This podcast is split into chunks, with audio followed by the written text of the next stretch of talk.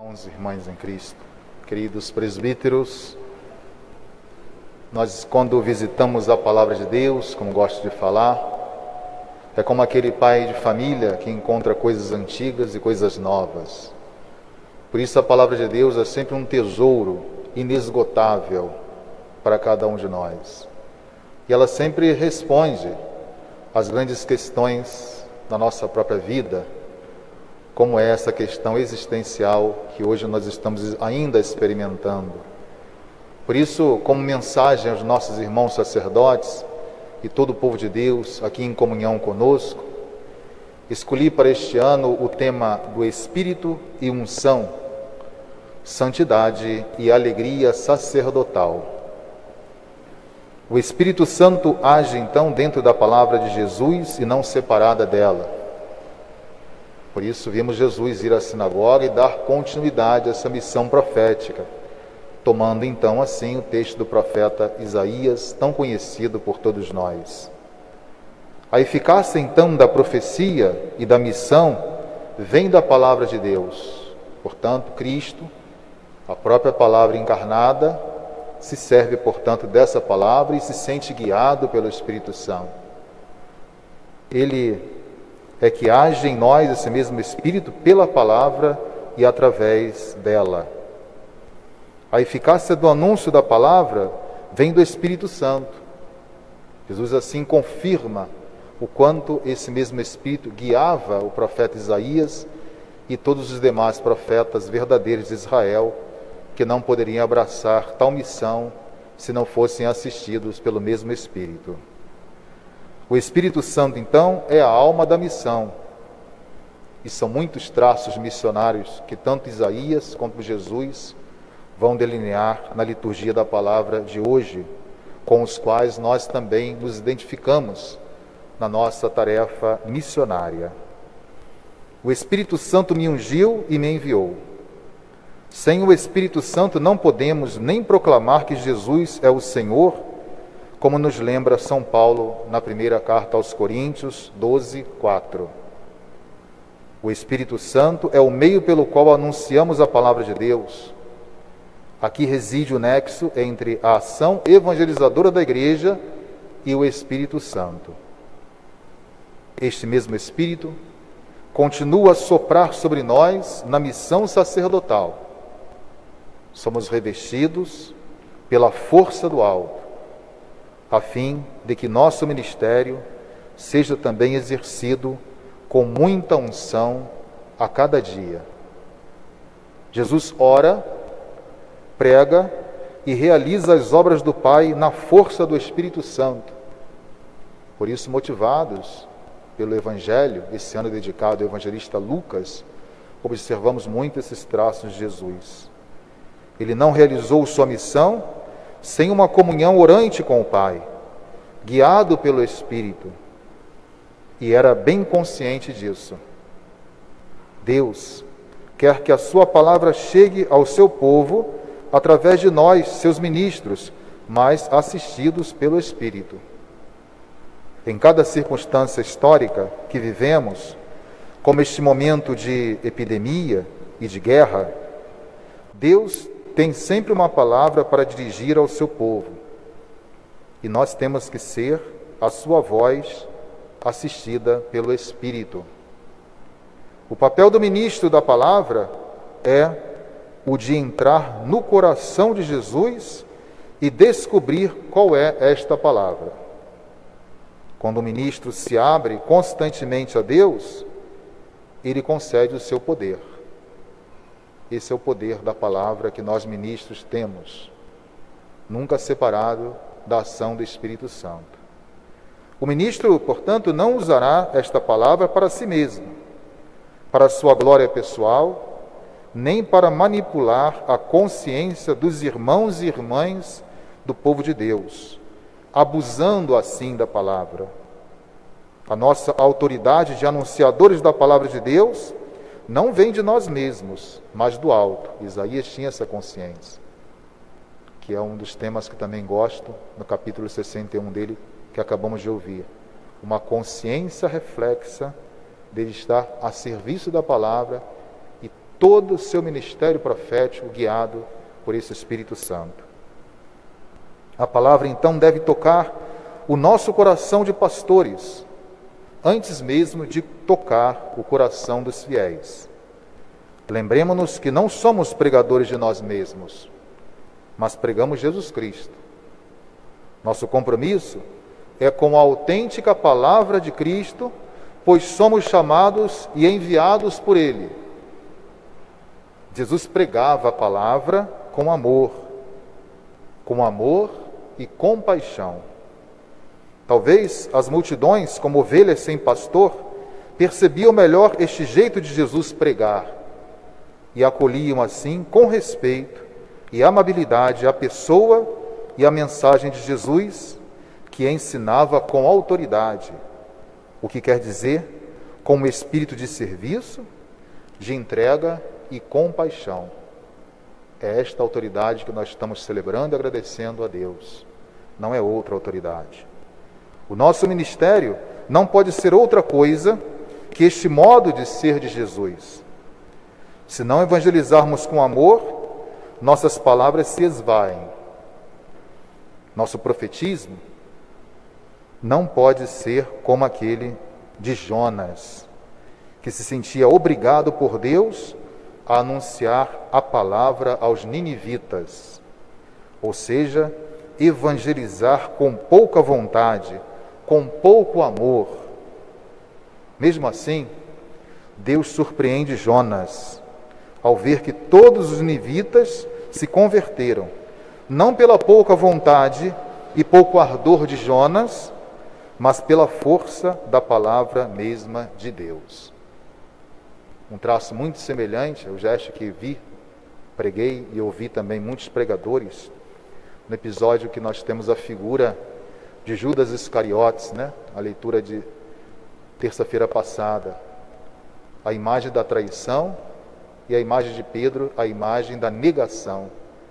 Não obstante isso, Jesus olha para a cruz, se direciona para o Gólgota, para mostrar que ele vai acariciar os traidores e negadores dele com um gesto de amor e um gesto abnegado. Também o Santo Padre, o Papa, mencionou isto na sua locução de domingo passado próximo. O Espírito do Senhor está sobre mim, porque ele me consagrou com a unção para anunciar a boa nova aos pobres. Evangelho de Lucas 4, 18. Ao reler esse texto do profeta Isaías, Jesus indica de onde ele tirava força para anunciar a palavra. A unção da nossa ordenação sacerdotal nos habilita a falar mas nem sempre garante o sucesso apostólico, se falarmos simplesmente por nós, sem essa consciência, estarmos guiados pelo Espírito e abertos ao Espírito, para que Cristo mesmo possa falar em nós. É necessário viver, então, uma vida espiritual, uma vida guiada pelo Espírito. Isto é que torna eficaz o nosso projeto evangelizador sentir-se ministro da palavra e assistido pelo Espírito Santo. Somente assim a palavra se cumpre em nós. Na primeira pregação do Retiro Quaresmal para a Cúria Romana, neste ano, que eu sempre acompanho, e muitos sacerdotes também, o cardeal Cantalamessa ressaltou: é preciso quebrar nosso vaso de alabastro e exalar a fragrância de Cristo a unção não depende de nós, mas depende de nós removermos os obstáculos que impedem a sua irradiação. O vaso é a nossa humanidade, o nosso eu. Às vezes, o nosso árido intelectualismo, diz ele. Quebrá-lo significa pôr-se em estado de submissão a Deus e de resistência ao mundo. E lembrando ainda, no final dessa pregação, Santo Agostinho, ele disse: quando falta a sua inspiração e a sua unção, as palavras externas fazem apenas um inútil ruído. Comentando aqui, né, Santo Agostinho, o comentário que faz a primeira carta de São João. No dia 7 deste mês também, Papa Francisco se encontrou com os seminaristas do Seminário Lombardo de Roma e dirigiu-lhes as seguintes palavras, que aqui repito aos senhores, gosto muito de ouvir as alocuções do Papa Francisco. Durante toda a semana eu acompanho, seja na catequese de quarta, como também no Ângelos de domingo. Há um mundo à espera do Evangelho, e o Senhor quer que seus pastores se conformem a Ele, tema da configuração a Cristo. Os nossos seminaristas que fazem a etapa da configuração, assim proposto né, pela congregação do clero, levando em seus corações e em seus ombros as expectativas e os fardos do rebanho. É preciso, do testemunho de vida, ser sacerdotes ardentes pelo desejo de levar o Evangelho às ruas do mundo, aos bairros e lares, especialmente aos lugares mais pobres e esquecidos. Abrirmos o coração à disponibilidade e ao serviço. Entendemos isso quando nos sentimos guiados por esse mesmo Espírito. Há um mundo inteiro sedento de Cristo. Portanto, sejam tecelões de comunhão, contra desigualdades, pastores atentos aos sinais do sofrimento do povo, competentes e corajosos em levar palavras proféticas em nome de quem não tem voz. Sonhar uma igreja mais fraterna e alegre, mais fiel ao espírito do Evangelho. Se quiserem revisitar o site do Vatican News, vocês vão encontrar esse discurso do Papa aos seminaristas. Falando aos seminaristas, futuros pastores, ele fala também a cada um de nós. Hoje nós celebramos a festa da unidade, meus irmãos, o que para nós indica a fraternidade entre os presbíteros e a comunhão com o seu bispo. No Brasil e mundo afora, todos estão experimentando isto, né? É celebrar a proximidade, que é a forma mais concreta e esperançosa de reavivarmos em nós o dom e a fecundidade de nosso ministério. Acho que todos os padres percebem isso. Tanto é que dois, três já me mandaram a mensagem hoje dizendo da impossibilidade né, de participar desta celebração. Mas por motivos justos. Mas eles sentem quando não podem vir aqui. Fica uma lacuna na Semana Santa quando nós não podemos nos reunir com o presbitério e com o bispo. Isso é muito importante quando o padre destaca não simplesmente para o bispo perceber a sua ausência, mas para sublinhar a importância dele estar conosco nesse momento. A proximidade, primeira, é sempre com Deus. Estamos aqui não para o bispo nos ver, não porque um colega nos trouxe, não porque alguém nos obrigou, mas porque nós expressamos a nossa primeira proximidade com Deus. E é desta busca de Deus que surgem as relações, as outras relações e as forças necessárias para vivermos nossa vocação e nossa missão. Estar próximo do povo também é importante, vamos falar. Mas o primeiro passo é estar próximo de Deus. Sem amigos e sem oração, ou seja, busca de Deus, comunhão com o presbitério, amigos, oração, busca e proximidade de Deus, o sacerdócio perde a sua beleza e se torna algo insuportável de viver. Padre isolado, padre triste, fechado, acabrunhado, rancoroso. Tudo isso é o individualismo que vai, portanto, gerando esses sintomas em nós. Estar próximo de Deus, estar próximo dos presbíteros amigos, estar próximo do povo onde nós nos santificamos no serviço a eles. O quanto é agradável estar assim, em comunhão também com o nosso bom povo de Deus, né? Por isso a Assembleia tem que ser hoje esta aqui, como nós estamos vendo, formada de bispo, presbíteros, diáconos, religiosos, religiosas e o bom povo de Deus, não pode faltar. Estar próximo do povo de Deus é também uma graça o amor às pessoas é uma força espiritual que favorece o encontro em plenitude com Deus. Já nos lembrou Papa Francisco no Evangelho Gáudio, número 272. Jesus quer servir-se dos sacerdotes para ficar mais próximo do povo e envia-nos ao povo, de tal forma que nossa identidade não se compreende sem esta pertença evangelical de 1268, né? Ao mesmo tempo que somos chamados no meio do povo para servir o povo, nós temos que nos sentir também pertencentes ao povo de Deus. Estejamos próximos da vida real das pessoas, caros irmãos, sobretudo nesta fase pós-pandemia, onde muitas feridas ainda estão se cicatrizando. Em nós também, e em muitos membros do povo de Deus.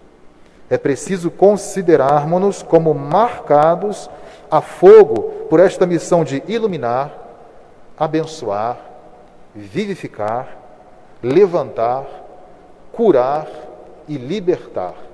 Também assim nos falou o Papa Francisco no Evangelho Gáudio, número 273. Por fim, caros irmãos presbíteros, fomos ungidos com o óleo da alegria, rebuscando mais uma vez, capítulo 61, versículo 3 de Isaías. Tão importante esse texto, que foi exatamente esse que Jesus quis pregar na sinagoga em Nazaré. A santidade é a vocação de todos nós cristãos. Sentir-se guiado pelo Espírito Significa o Espírito em nós nunca deixa esquecer a nossa identidade sacerdotal e, ao mesmo tempo, a busca da santidade, ser expressão e reflexo dessa santidade para o nosso povo de Deus. Lembra o Papa Francisco na exortação apostólica Gaudete et Exultate. E ser um ministro santo significa imitar a Cristo, despojar-se, despir-se do nosso orgulho das nossas vaidades e dos nossos caprichos. Ser santo é um dom, é um dever. Ser santo é ser feliz, né? Bem-aventurados, beatitude, todas as palavras, seja de raiz grega, como também latina, nós vamos entender essa temática da felicidade. Ser santo é ser feliz. Porque fomos ungidos com óleo da alegria é viver com alegria, mas alegria no espírito, mesmo em meio às provações deste mundo. O caminho da santidade é o caminho da alegria. Por que sou padre? Podemos nos perguntar. Por que sou padre? Porque quero ser como Jesus. Renovemos, pois, caros irmãos, hoje as nossas promessas sacerdotais com o mesmo entusiasmo e ardor do dia em que fomos ungidos com óleo da alegria. Parabéns, queridos padres, pelo dia de hoje e pelo sim generoso de cada um de vocês. Que Deus continue abençoando o vosso ministério. Assim seja. Amém.